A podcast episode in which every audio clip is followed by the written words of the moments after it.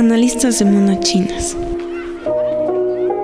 Día y noche, durante muchos años, he estado trabajando en este bosque y jamás había encontrado tamaña maravilla. Sin duda, los dioses la han puesto aquí para que yo la convierta en mi hija, y así lo haré, exclamó el leñador. Acto seguido, tomó a la niña, se la puso cuidadosamente en la palma de la mano y se dirigió a su casa.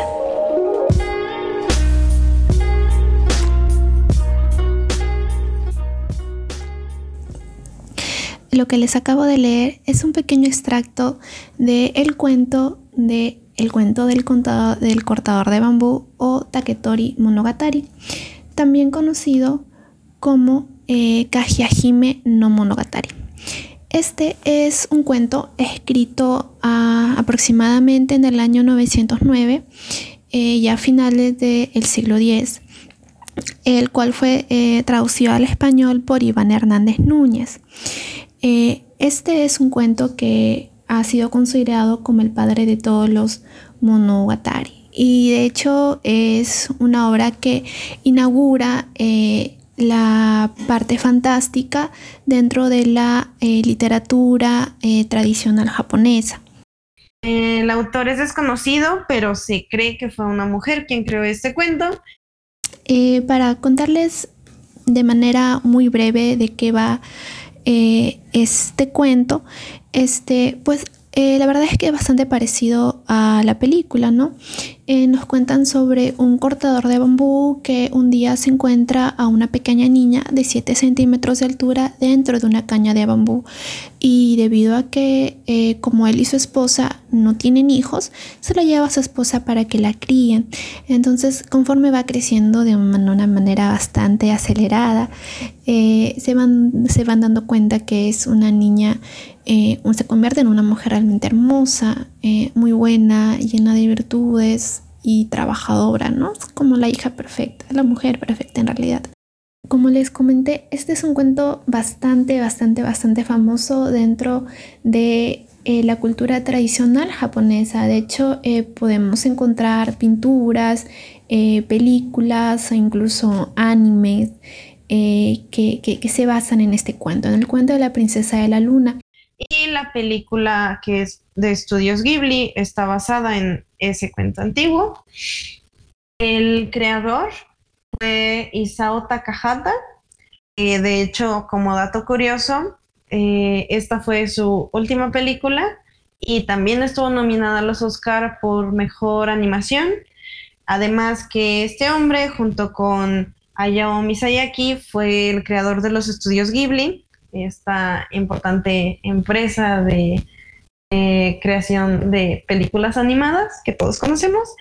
Y otra parte interesante es que Joe Isaishi, el creador de la música de esta película, que es un soundtrack bastante como bonito, tradicionalón y que llama mucho la atención, eh, también estuve involucrado en proyectos como La Princesa Mononoke, Mi vecino Totoro y El viaje de Shihiro.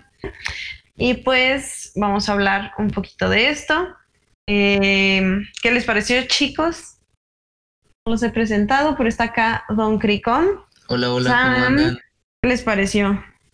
Si han visto la película, este, saben que es una película llena de amor, está es muy bella, es muy, es muy, es muy etérea y realmente eh, te habla sobre el amor de una manera en que muy pocas películas o, libros o cuentos en general lo, hacen, te habla sobre la pertenencia, no sobre el, eh, la importancia de la familia y la importancia de siempre ser uno mismo, ¿no? Eh, es es muy, muy, muy bonita, ¿no? Y como para darles otros ejemplos en donde también podemos encontrar eh, representado el cuento de la princesa Kaguya es, por ejemplo, em, en Inuyasha, eh, eh, en, la segunda película em, del manga, el cual se llama Inuyasha, el castillo de los sueños en el espejo. lo podemos también ver en la segunda película de Sailor Moon. Sailor Moon es The Movie. O podemos también, por ejemplo, eh, otro también que es bastante famoso es en Naruto Shippuden, ¿no? Donde encontramos a Kaguya Otsutsuki, eh, quien se dice de que todo el clan Suzuki viene desde la luna, ¿no? Que se han instalado en la luna. Entonces, eh, como vemos en diferentes en diferentes animes o, ya dentro de la cultura popular actual se ha adaptado bastante este cuento porque suena a ensoñación, una princesa hermosa que viene de la luna y quiere conocer cómo es la vida en la tierra. De uno de una a 10 galletitas, ¿cuántas? Pues, yo, creo que es un sólido 8. Eh, tiene un contexto histórico interesante. Creo que la adaptación que hicieron eh, fue buena. El, dibujo me pareció muy interesante también. Que creo que vamos a mencionar un poquito de eso más adelante. Y también la banda sonora es muy buena. Pero yo creo que sí tiene un 8 muy bien merecido. ¿Pero por qué le pones 8? A ver, ¿qué le faltó? Mm, es que... ¿Qué le falta? ¿Qué le sobra? Muy, especial, pero creo que eh, en lo personal a mí las adaptaciones siempre me dejan algo que deber y creo que en la adaptación se nota un poquito que quisieron hacerlo como para todo público y me habría gustado más, o creo que habría sido todavía un reto mayor haberlo dejado como la historia original y ver cómo pudieron haberlo adaptado. Vic, ¿qué dices? Yo creo que un 8.6. Porque la verdad sí está muy bueno. O sea, no te esperas del, director ni del estudio. Quizá el único problema es que no es, eh, no es a lo que la gente está acostumbrada, aunque igual el dibujo está bastante, bastante bueno. Pero es bastante bueno para, digamos, para ver en familia, para, para empezar a ver animación hay escenas que son bastante, bastante funcionales, que me imagino que después vamos a hablar de ello. Pero así como para empezar a adentrarse en el mundo de la animación esa está muy dado. Que le habría puesto sí, a mí me gustó, me gustó mucho el dibujo. Porque no sé si les da esa impresión como de los cuentos infantiles los dibujos son sencillos y que los ves y como que eres un niño y te atrapa, ¿no? Como que te sientes identificado con ah, otros niñitos y así. Entonces, estaba viendo acerca de la animación que nace del estilo pictórico budista Sami Sumi ¿eh? o algo así, que fue difundido de China hacia Japón y como que en eso se basan para hacer la animación. Entonces ahí tienen como que otro dato interesante acerca de la animación. De hecho, una de las cosas que como que se, se resaltó de la película es que no era como no hay como digamos un dibujo y después de los dibujos, sino que como una pan sobre el dibujo. Y entonces en una entrevista con el director dijo que le gustaba eso, porque cuando el dibujo es demasiado limpio, como que no, como que no tiene trazos de sobre uno sobre otro, que se pierde la emoción. A él le gustaba que los trazos fueran, sí. Incluso se nota, por ejemplo, en una de las escenas que les decía, cuando la princesa empieza a correr y a escapar. Recuerden, que se nota que si bien es un dibujo eh, vamos a empezar a hablar un poquito más acerca de la animación y todo eso, entonces si no han empezado a ver, si no lo han visto, quieren verlo y no quieren ser spoileados, les recomiendo que de una vez empiecen a ver la, película, terminen de verla y regresen y se nos unen o simplemente si quieren este, escuchar primero nuestra descripción y cómo contamos la historia de la película, adelante, son bienvenidos. Eh, fin del spoiler, fin de, de, la spoiler. fin del spoiler. El anuncio. ¿De qué? ¿Qué? ¿Qué? Fin, de, fin del spoiler. tan rápido? fin del el spoiler del spoiler. sí, sí, sí. Ah, yo no le he dado las galletitas. Ah, ¿cuántas galletitas le vas a dar? le doy ocho, ocho galletitas porque es una buena forma como de representar un cuento, pero como que la historia no me encantó, no sé. Como que soy medio rara con mis gustos, entonces. Así. Pero me llamó mucho la atención. La música, sobre todo, se me hace como muy tradicional. O sea, no, no estoy tan empapada así como de la cultura japonesa, pero es como la música que me imagino que era ah, que se usaba en esos tiempos. Y sí me, me llamó mucho la atención. Así. Entonces, ¿con qué partimos? Sobre la historia, los personajes, de qué les gustaría mm. hablar. Spoiler eh, alert. Podemos empezar por la, por la animación y el soundtrack, que creo que tardó bastante, y ya después vamos con la historia y su curioso. Eh, eh, a mí algo que quiero retomar un poquito acerca de lo que dijo este Víctor y, comentaste tú también, este Bepe. Eh, acerca de, la animación a mí me recordó mucho, este, estuve viendo como obras de esa época, que es de la, del periodo G, H-E-I-A-N, G-A-I-N, no sé cómo se pronuncia, perdonen. ¿Ian? Sí, algo así. Que, algo así. Que es entre los años 794 y 1185 y los trazos, este, las pinturas que, que, llegué a ver son muy parecidas al, estilo en el cual se hizo la, película, lo cual me hace pensar que en eso fue lo que se basaron.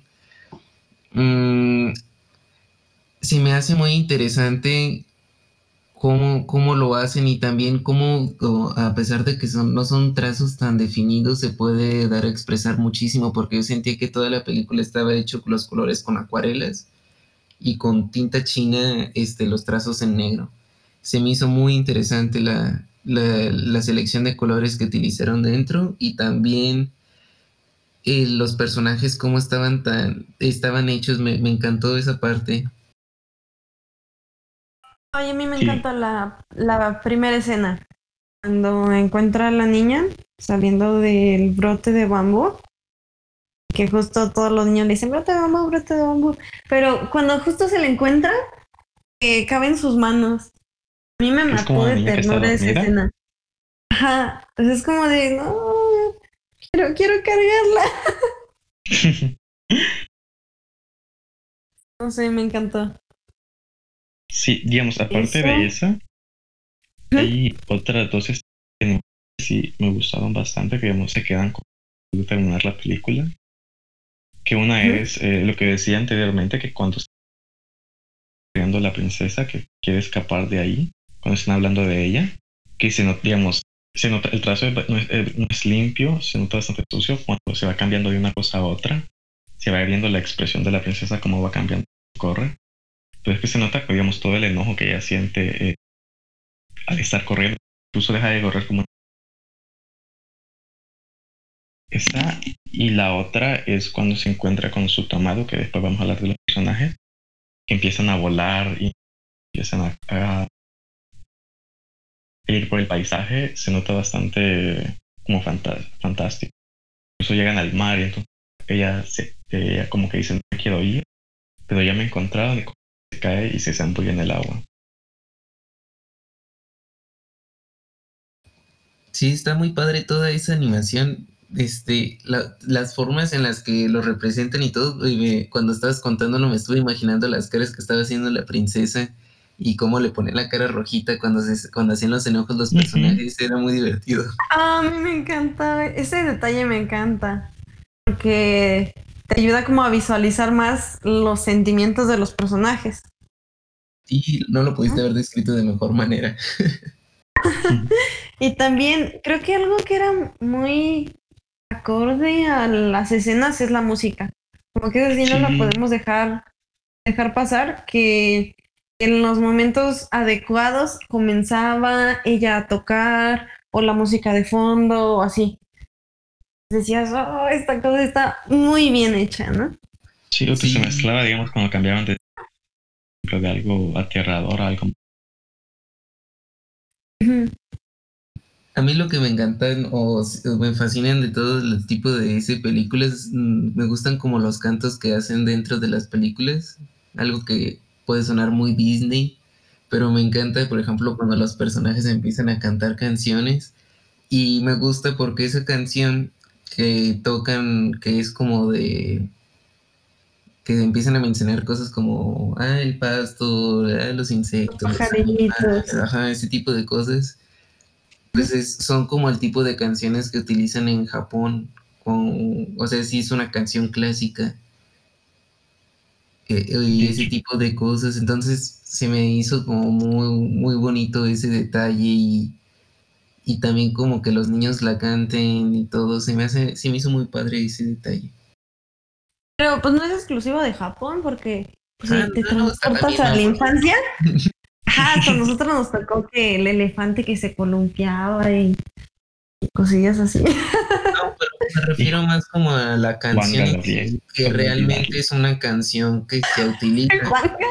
Porque, por ejemplo, una canción que utilizamos en América Latina mucho es Mamburú.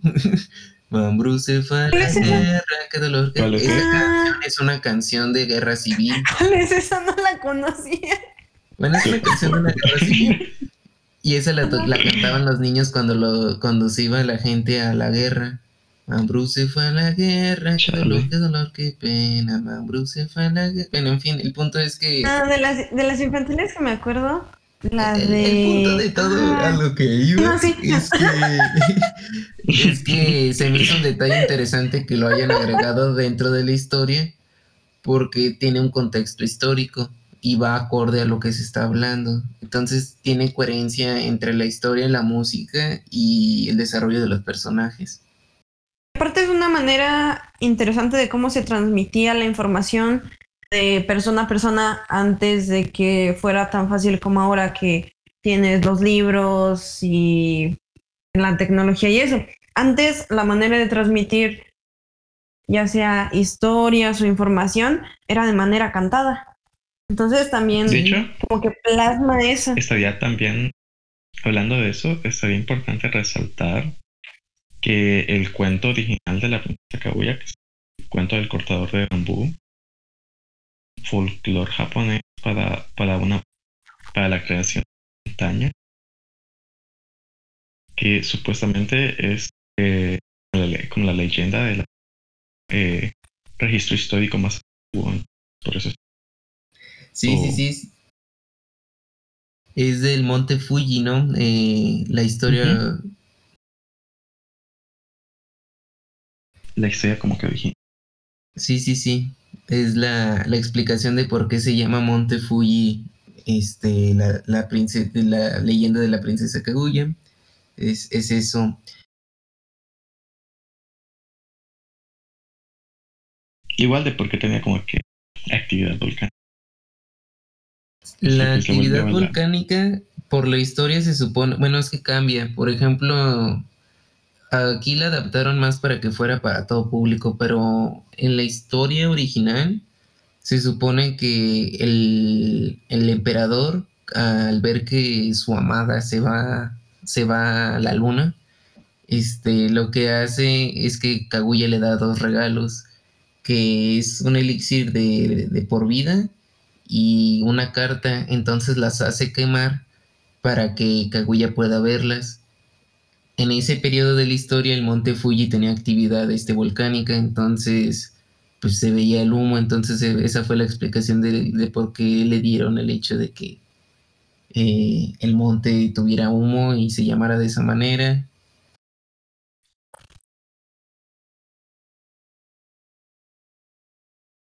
Eh, es interesante. Sí, es que a final de cuentas es folclore japonés, o sea, pertenece a su historia y a su cultura. Y es algo que yo le, que yo he comentado, por ejemplo, con ustedes fuera del podcast, que, ah. eh, la cultura, o sea, para nosotros el hecho de, este tipo de cosas es ajeno y nosotros a lo mejor lo vemos más como una leyenda, pero para ellos es parte de su cultura porque nosotros estamos alejados de esa parte. Nosotros, por ejemplo, no tenemos esa parte de, de Buda, no tenemos esa parte de, de este tipo de cosas. Tenemos leyendas parecidas que explicaban en, de, los, prehispánicos, ¿verdad? Pero no es lo mismo, son, son diferentes y han sido como explicaciones diferentes y ellos las han mantenido durante tantos años que se ha vuelto parte de su cultura actual y la pueden transmitir ahora a nosotros. Esa parte, digamos, se pierde. Nosotros, digamos, como que medio se pierde por la conquista. El, las, las, porque sí sé que hay varias leyendas eh, aztecas y mayas también, pero ya al momento de la conquista, al momento de cambiar de idioma, se pierde la, la de esta historia. Claro, y esto todavía conservan hasta la escritura, entonces este, es muy importante ese tipo de cosas. Creo que, con eso ya podemos dar paso a la, ya más a la historia y los personajes. La historia de la película. Sí, creo que podemos entrar de lleno. ¿Quién, quién quiere empezar? Yo, yo. a, ver. a ver, señorita, ¿puede comenzar? La niña matadita que, que hizo la tarea. Espera. Ah, Empezamos con el abuelo. sí, dale, que es el primero que se nos presenta. Bueno, no es el abuelo, más bien, es el anciano que se encuentra a la princesa. Eh, pues es un hombre que se ve que vive de como que ahora sí del campo, de cortar bambú y con eso, con eso hacer este, canastas a partir del bambú, vive con su esposa, se ve que ellos dos viven solos, que es una aldea como chiquita, en la que prácticamente como que todos se conocen, como acá en mi pueblo. y entonces, pues él es quien encuentra el pequeño brote de bambú, se lo lleva a su casa y su mujer le dice, pues vamos a cuidarlo, ¿no? Eh, ahí entra otro personaje que sería la mujer del anciano. Y pues ahí empieza a desarrollarse la historia. Este, ¿qué otro? Sotemaru, Sotemaru, Satemaru. Corríjanme si estoy mal. Es uno de los pequeños niños que son compañeros de la princesa. Que en ese momento no tenía un nombre, que nada más le dicen como que princesa, o los otros niños le dicen brote de bambú. Y ellos como que ah, llegan a un acuerdo en el que van a estar, según ellos, juntos siempre y nunca se van a separar, shalala, pero pues llega la ambición de el abuelito que dice, pues acá en los brotes de bambú me volví a encontrar otra cosa brillante, encontré oro, encontré telas y pues es una señal de los dioses que o seas una princesa de verdad con tu, castillo. Bueno, no es, ¿sí le dicen castillo? Eh, es una mansión. mansión. Mansión, algo así. Pero que tiene que ser una princesa de verdad según el anciano, según los cielos, pero más bien siento que era como una ambición suya. Que dijo, no, pues tiene que ser así. Eh, en parte. En parte, ¿no? digamos, es, como lo normal de los papás que darle a los hijos y a veces quizá no es lo que los hijos quieren. Y ahí creo que es donde ya empezamos a tener nuestro primer... Mm, ¿Debate? No debate, pero sí es donde empezamos nosotros a ver la, el choque cultural.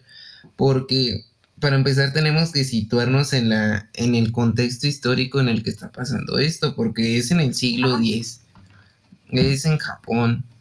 Eh, ¿Qué estaba pasando en Japón en ese momento? Estaba el budismo y en ese entonces se valoraba demasiado a los emperadores. Yo siento que la historia de la princesa Kaguya tiene tres, tres, como tres historias que se podrían ver.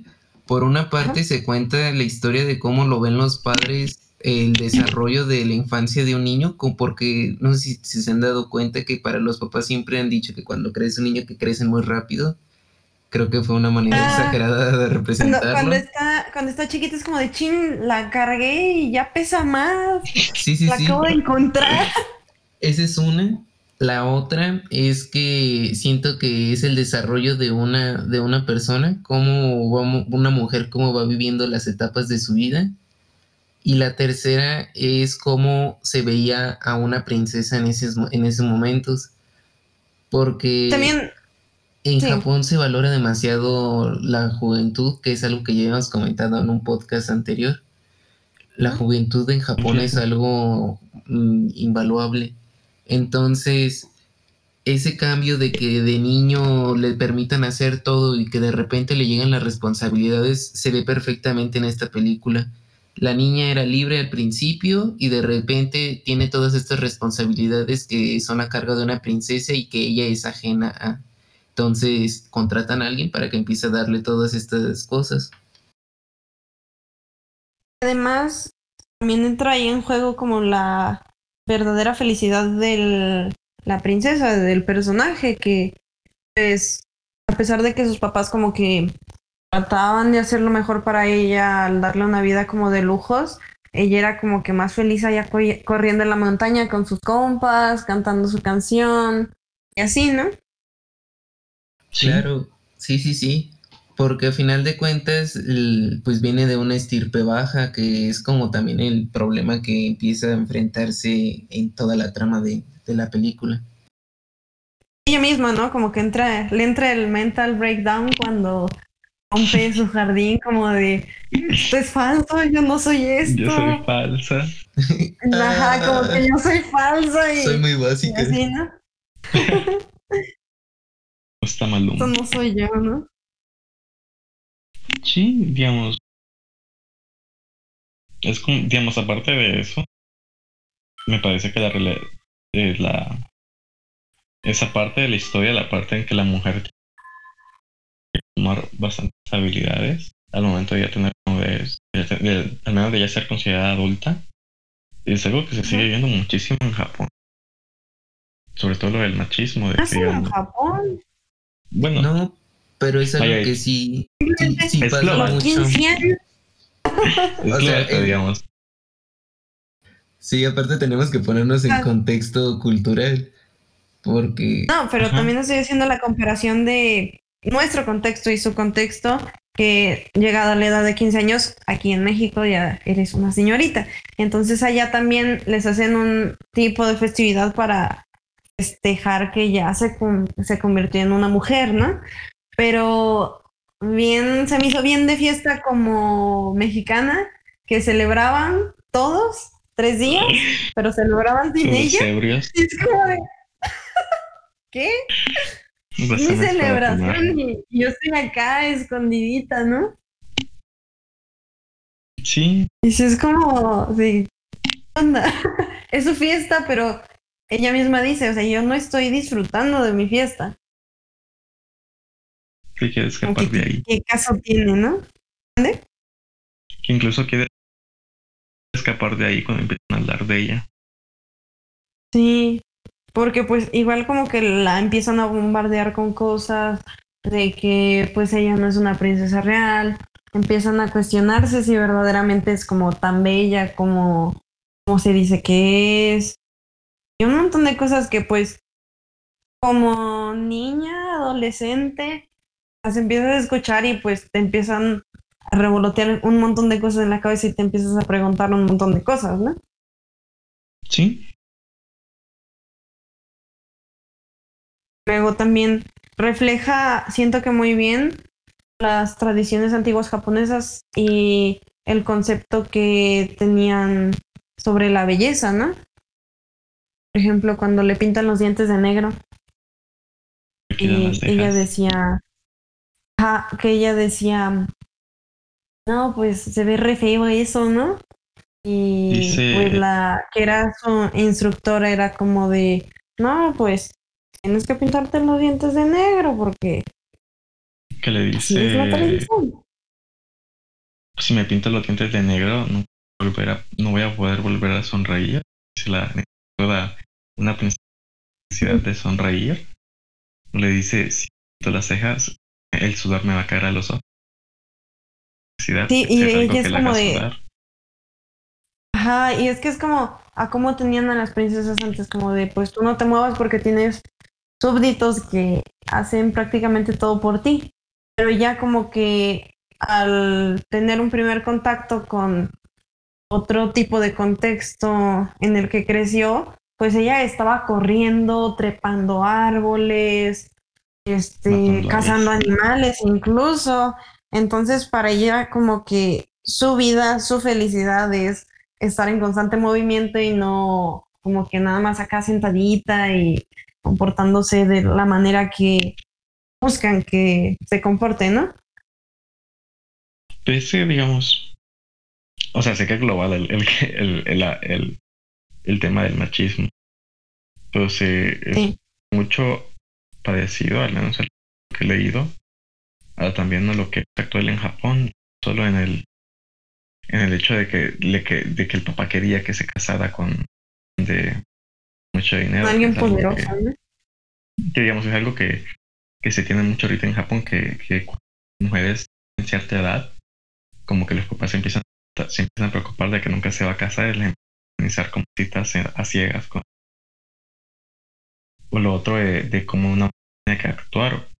Yo había leído una noticia que hay un grupo de mujeres que había tenido que protestar compañía, en varias compañías porque no les dejaban ir al trabajo si no, eran, si no era calzado que no era tacón y como que les cansaba usar tacones todo el rato. Entonces, el contexto del machismo es algo que todavía tiene mucha relevancia en todo el mundo, pero en especial bastante en Japón. Sí, sí pasa mucho. No sé si ya lo comentaste, Víctor, ya lo comentaron, eh, se me fue ahorita del internet, que normalmente también lo que pasa mucho es que eh, se casan allá en Japón y las mujeres también han aceptado como ese rol de que tiene, o sea, que se casan y dejan de trabajar. Pero es un rol que se acepta socialmente, o sea, llegó el tal punto que las mujeres se estresaban por eso que prefieren mejor no casarse y no tener familias por el hecho de llegar al punto en el que no tengan que trabajar. Madre. Eso está sad, ¿no? Imagínate. Pero es que también hacer una carrera en la que está concebida la sociedad, porque ellos son mucho de tradiciones y de normas y las respetan a morir, y así son ellos, son cuadrados, así es su sociedad y así es como ellos funcionan. Y es por eso que es tan complicado. Hay otro aspecto que nombra, pero no lo recuerdo, que en Japón eh, la persona que, por ejemplo, al menos cuando está con otras personas con esa edad, tiene que tener como un rol específico, eh, como la persona que él que, que asume que es, es que digamos en la película cuando tiene que asumir el rol de princesa, que adaptarse a cómo sentarse, cómo caminar, cómo hablar, cómo tiene que estar escribiendo y que en la película lo va diciendo eh, Kaguya se dedicó plenamente a, estudiar cómo ser princesa. Entonces como que el, el individuo pierde individualidad y pasa a ser más parte de la sociedad. Y ella, pues, al convertirse en princesa, pierde cierta libertad que ella sentía que tenía pues, allá cuando estaba como en el cerro y con sus otros amigos.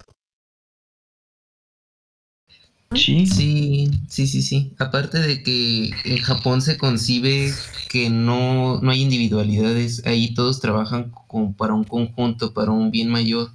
Ahí todos forman parte de un engranaje. Entonces, muchas veces la individualidad de las personas se pierde, no solamente como de la, de la alta sociedad, sino que todos entienden que tienen un rol en la sociedad. De hecho, que incluso mostrar individualidades está mal.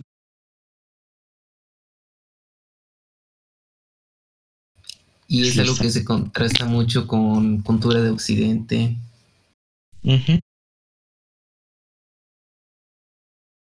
Y podría decirse que somos más libres. Sí, definitivamente, mm. somos más salvajes. Pero, o sea, también tiene que ver con ese contraste en cuanto a um, el desarrollo del país y así. Mm, Porque si, si ves el contraste también es como de mm, ellos están en Puebla. tengo, ah. creo que tiene que ver más con el hecho de, por ejemplo, por los samuráis, que la filosofía que fue con la que se rigieron mucho tiempo en Japón. Son muchas cosas que no, no, no nos darían este podcast para hablar y que creo que podremos ir destripando poco a poco conforme los podcasts vayan pasando y los temas vayan saliendo. Pero sí, yo creo que es más complicado que eso, porque no solamente es algo que ya llevan enraigados dentro de ellos hace mil, no sé, miles de años podrían ser. De hecho. Sí, de hecho. Y regresando a los personajes, eh, cuando están buscándole pretendientes, a mí me pareció una forma bien interesante en la que ella como que les voltea la tortilla, por así decirlo, cuando ellos le dicen, no, es que eres como la piel de un ratón de fuego y que eres similar a la rama de joyas de no sé dónde y que cada uno de los pretendientes como que hace una similitud de ella con un tesoro pues inalcanzable, ¿no? Ajá. Y que ella le dice, bueno, o sea, si me ven como un tesoro invaluable, pues tráiganme lo que mencionaron, tú tráeme la rama de joyas, otro que tenía que traerle la piel de ratón de fuego, otro la joya de un dragón, que traía un dragón en el cuello, otro el cuenco, el cuenco de piedra de Buda, y me parece que otro era la concha que nace de las golondrinas, algo así. Y, entonces todos se quedan así como de, híjole, pues era, era puro, era puro pedo. ¿De dónde voy a sacar eso, no? Cita. Ah. Y que de hecho no, no, sé si a ustedes les recordó mucho a las historias que eran de los griegos, por ejemplo la de, ¿cómo se llama? La de Hércules, que le dejan como diferentes tareas en las cuales decían como de, ah, tienes que traerme tal cosa, ah, para, o sea, creo que le dejaban varias tareas para poder liberar a alguien, no me acuerdo muy bien de eso pero me recordó mucho como a esa parte de los griegos, de cómo ellos contaban esas historias y las odiseas que tenían. Sí, pero acá, acá fueron tramposones. De hecho. Cuando según querían. Pura labia. Es lo que iba a mencionar. Ajá. Pura labia. El de las joyas fake. Ya con la, ah, ¿no? Al menos lo hubiese pagado. Ajá. Aparte de mentiroso, aparte, aparte, de mentiroso ratero que dice, este, crucé los montes, los ríos, los mares. Por, irte, a encontrar. Tenía buena labia, eso sí. Todos tenían súper buena labia. También el del cuenco, que llega con ah, la flor, que le dice como, este, yo me dediqué a buscar, pero vi que era algo que no tenía que buscarlo mucho, que porque no sé qué. Y tenía vieja el hijo de su madre. oye, ah, pues, mira. bueno, con esa labia se entiende, se entiende, ¿no? no, no por nada tenía esposa. Sí, hijo de Hablando de, también el, el, que era su amor, también tenía esposa e hijo, ¿eh? y le valió madres. De hecho. Sí, el Sotemaro, o sea, me cayó súper gordo porque cuando se encuentran y que ella le dice como, no, pues ya, escapémonos juntos, vivamos este como nuestra historia y vamos a ser felices y así. Y de repente, papi, papi, dices, hijo de su madre. Se fue por los cigarros. cigarros iba a dejar ahí a la criatura. Estaba a punto de irse por cigarros y dejar a la criatura si esta no se nos hubiera regresado a la luna. una, bella, una bella historia de amor. Sí, no manches. Entonces, ah, cada hombre que sale ahí tratando de conquistarla a mí me, como que no sé qué me causaba. me causaba conflicto. El mismo, el mismo emperador que, digamos, lo rechaza y dice, uff, ahora que me rechazó, le quedo más aún. Uf, me gustan difíciles. Sí. es como de rechazó a los hombres más poderosos del reino, va a ser mía. es como de, güey, no es no. Aparte lo ponen bien creepy en el en la historia. ¿Cuando la abraza o, por el Sí, sí, sí. Sí, que, ella está solita y como vas a ser mía. es como de güey. A la mayoría de mujeres les gusta que las abraces sí. De hecho. Cualquier mujer se derretiría con esto. En parte creo que es por el contexto también. O sea, el güey se lo que. Es definitivamente el contexto. El güey se lo cree. El güey se lo cree porque todo el mundo piensa que es como un dios. Y obvio. Ajá. porque pues estamos de acuerdo que era como. Ajá, sigue, sigue, sigue. Lo otro que había leído es que. Que la princesa. Perdón. Que la princesa se nota de que no tiene como que algo que ella no tiene el querer algo. Que digamos, incluso cuando ella está, eh, está en el campo, disfruta con, con, lo primero, con todo lo que le dan, con, eh, con las uvas, con todo lo que encuentra, y por eso no sé, incluso cuando ya tiene todo, no se siente tanto. Pues es que ya no tiene como el quiero esto, quiero aquello. Por eso Aparte de que pierde la libertad cuando se va al. Cuando se va del campo a la ciudad. Al castillo, ¿no? Ella nunca había querido como reconocimiento de casarse con alguien, simplemente había que. Eh, lo que había querido era felicidad, no había querido algo material. De hecho, no sé si se dan cuenta en una escena de cuando le regala, le dan los regalos su papá, que le lleva telas y creo que le lleva el pájaro. Cuando libera el pájaro, yo siento que es más como una metáfora de que el pájaro puede ser libre, pero ella no puede ser libre porque está dentro de una jaula. Chale. Y que a ella le gustaría estar libre, ¿no? Exactamente. Como estaba en sus primeros momentos. Y es ahí donde vemos el rol de lo que hace feliz a cada quien. Porque si se dan cuenta, el anciano sí era feliz en el palacio.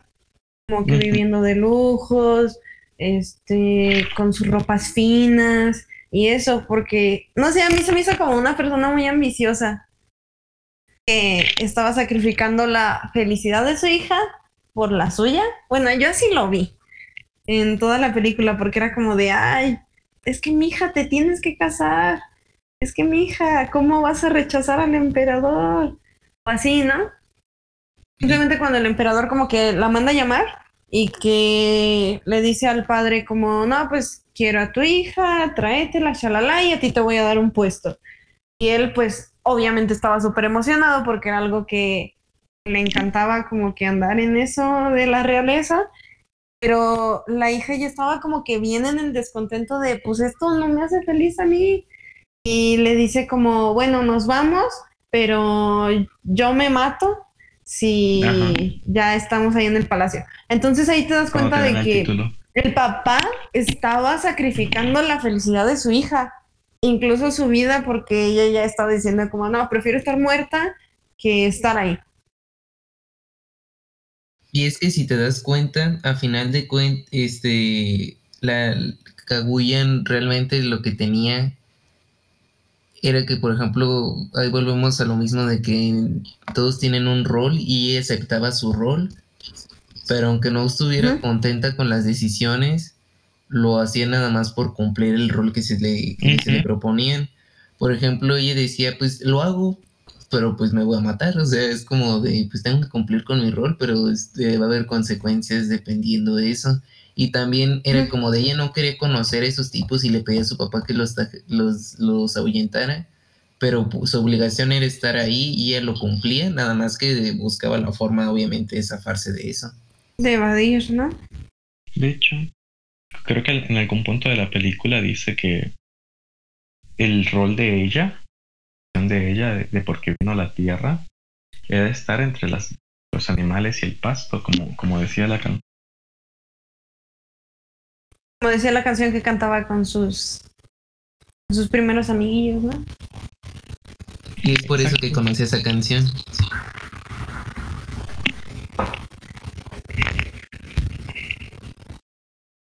Sí. Y. Y. Y. Algo iba a decir, pero se me fue. Mm. este.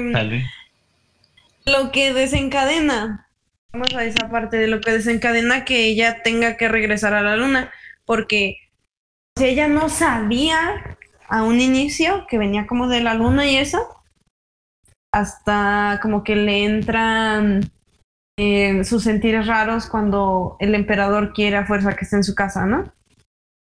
Supuestamente había empezado como que antes, que ella, desde que el momento que se empezó a sentir triste en el palacio, y como que le rezaba a la luna de que quería estar en un lugar mejor, pero ya cuando el emperador como que la abrazó y quería poseerla, entonces ya, ya como que gritó desde su interior que, que la sacaran de ahí. Sí, o sea, como que fue algo directo desde su corazón hacia las personas como que la habían enviado a la tierra. güey, ya, ya no lo soporto. Está tocando.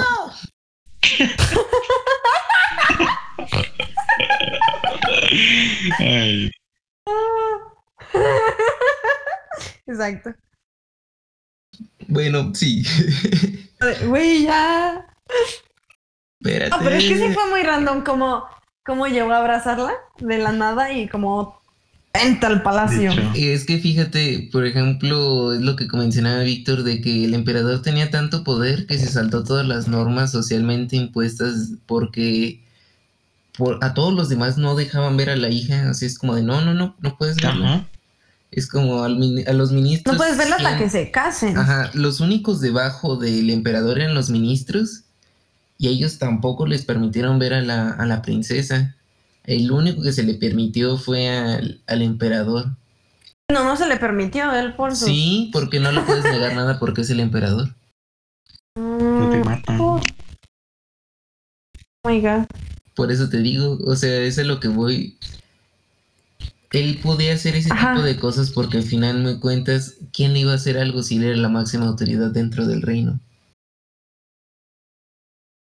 Sí, abuso de poder. No puedo ver un abuso de poder cuando tú eres el poder. Es abuso de poder porque está sobre todos los demás y está haciendo lo que se le hincha. En ese, en ese momento no es abuso de poder, pero bueno, bueno, ya me enojé, ya me voy. Otra cosa que, creo que es interesante marcar son, por ejemplo, yo no entendí por qué demonios se pintaban la, boca de negro. Eso para mí terminó siendo una incógnita. Pero investigué y les traigo aquí el dato. Eh, en, japonés se llama Ohaguro, que significa ennegrecer los dientes. Y que se decía con esta era una solución que era una limadura de hierro con vinagre y lo utilizaban normalmente los samuráis y las mujeres casadas. Eh, normalmente se utilizaba en la aristocracia, no era como que todas las personas lo utilizaran.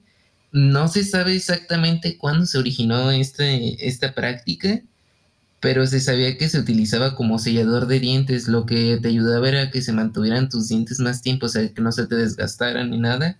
Entonces era más, era en parte por higiene y significaba sumisión, lealtad, solidez, dignidad. E, era lo que significaba tener ese tipo de dientes. Y todos estos valores siguen hasta la actualidad y son cosas que se valoran. Eh, cabe mencionar sumisión, lealtad, solidez y dignidad. Y ahí es cuando volvemos a que Japón es un país muy rico en tradiciones, muy apegado a sus tradiciones. Exactamente. Y hay otra cosa, este, el hecho de, recuerdan que le depila la ceja.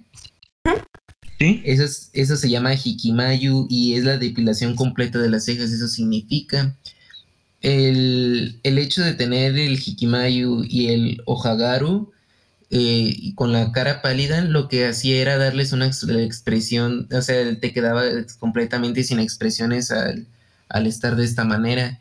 Entonces, como para ellos la sumisión, la lealtad, la solidez y la dignidad eran bases y eso era atractivo para la gente, pues entonces tú al quitarle todas las expresiones faciales lo hacías hermoso hacia las demás personas, era lo que se consideraba bello para ellos.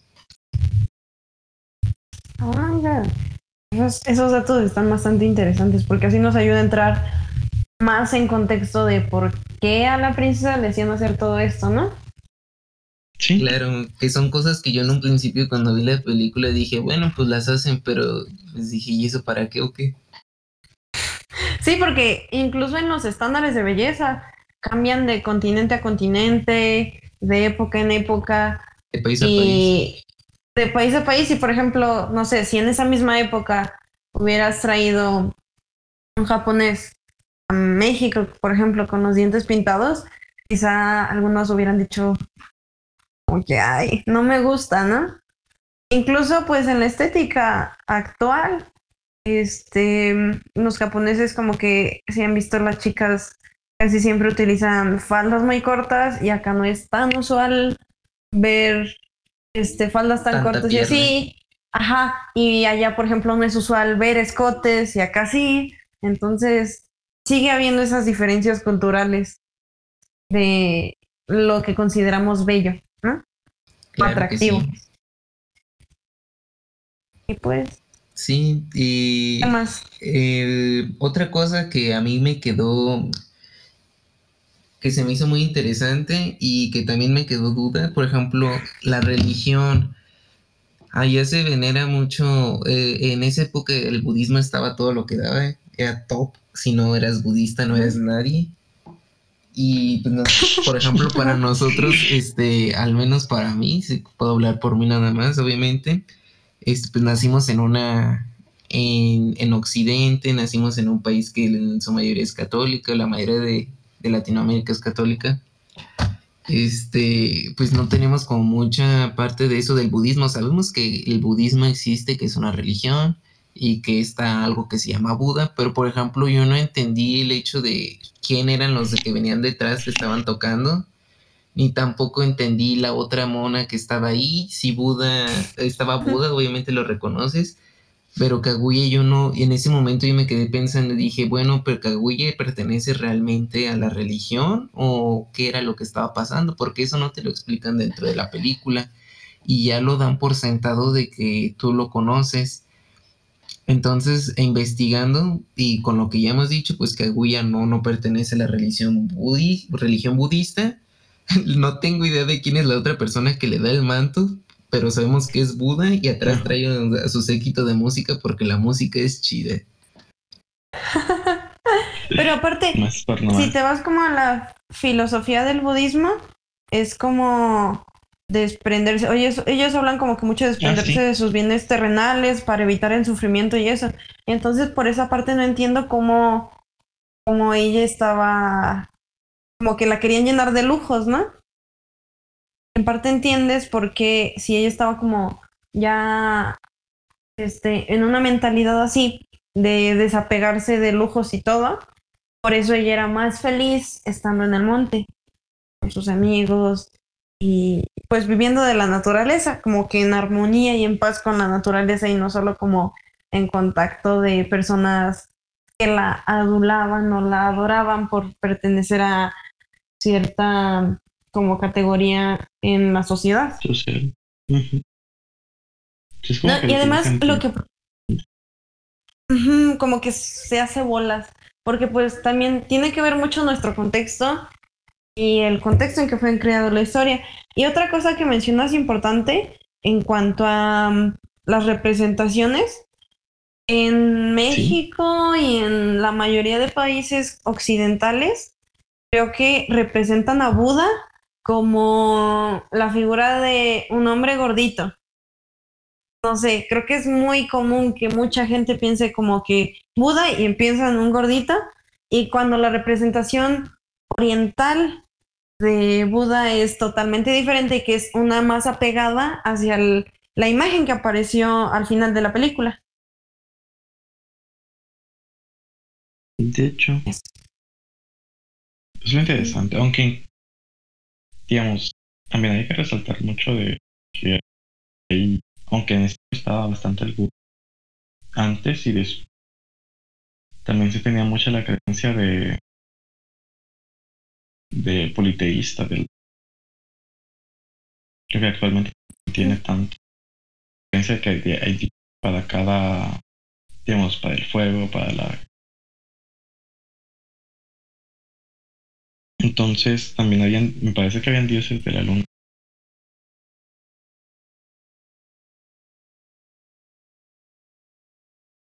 Me parece que qué que también hay, eh, habían, digamos, dioses para el sol y para la Podría ser una representación la mujer que la cubre con la túnica, una diosa lunar, por así decirlo, ¿no? Y que pues nosotros no conocemos porque no estamos tan empapados en ese contexto. ¿Tú qué piensas? Es lo interesante de, de ver de ver este tipo de este tipo de, representación de la cultura occidental que muchas cosas que ellos dan por sentado son, son totalmente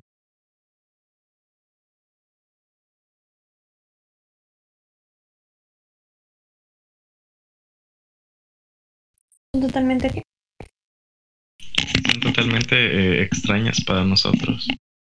Que digamos, ellos dan por sentado que, que se va a entender, pero a nosotros pues no. Pues no entiendo. ¿Qué es eso?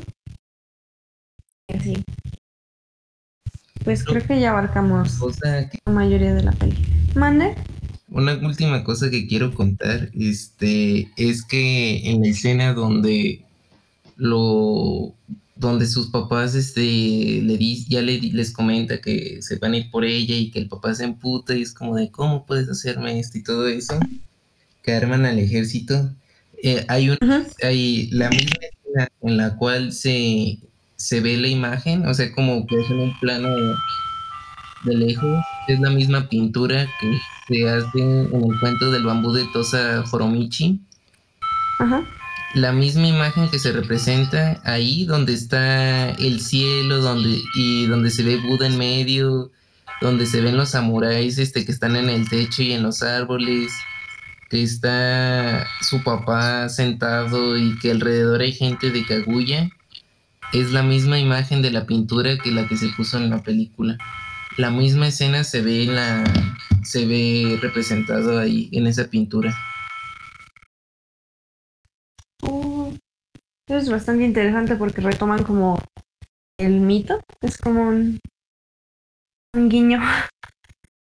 Y deja tú el guiño, creo, este, se nota que conocen muy bien la historia. Pues es obvio, eso es algo de folclore japonés, pero pues se nota que hacen bien las cosas cuando tienen ese tipo de, de acciones en las películas.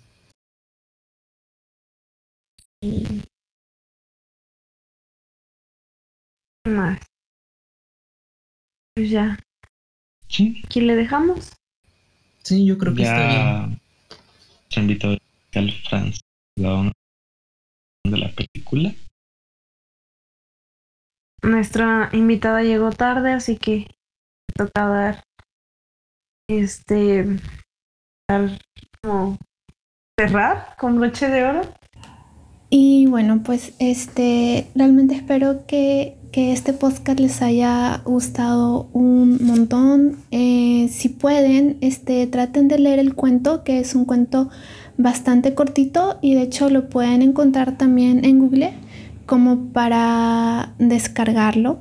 Y bueno, este, si es que vale también hablar aquí sobre esto, pues este, de verdad que deberían leerlo porque es un, un, un es un ejemplo de un monogatari, que es una manera de escritura eh, un poco especial en Japón. Y bueno, que el traductor de hecho ha hecho realmente un trabajo de verdad eh, maravilloso al momento de, este, de poder traducir este, este cuento. Es muy lindo y también está lleno de ese sentimiento que podemos encontrar en la película. Así que si la película, amaron la película, pues de hecho que también van a amar este, este cuento, que aunque, tiene un, que aunque tiene un final un poco más triste, pues creo que la impresión eh, o los sentimientos o la esencia realmente se queda impregnada allí. Este, y bueno, espero de que La Princesa Kaguya también se convierta en una de sus películas favoritas como lo ha sido de la mía. Eh, un abrazo enorme y espero que se cuiden todos. Muy buenas noches. Hasta luego.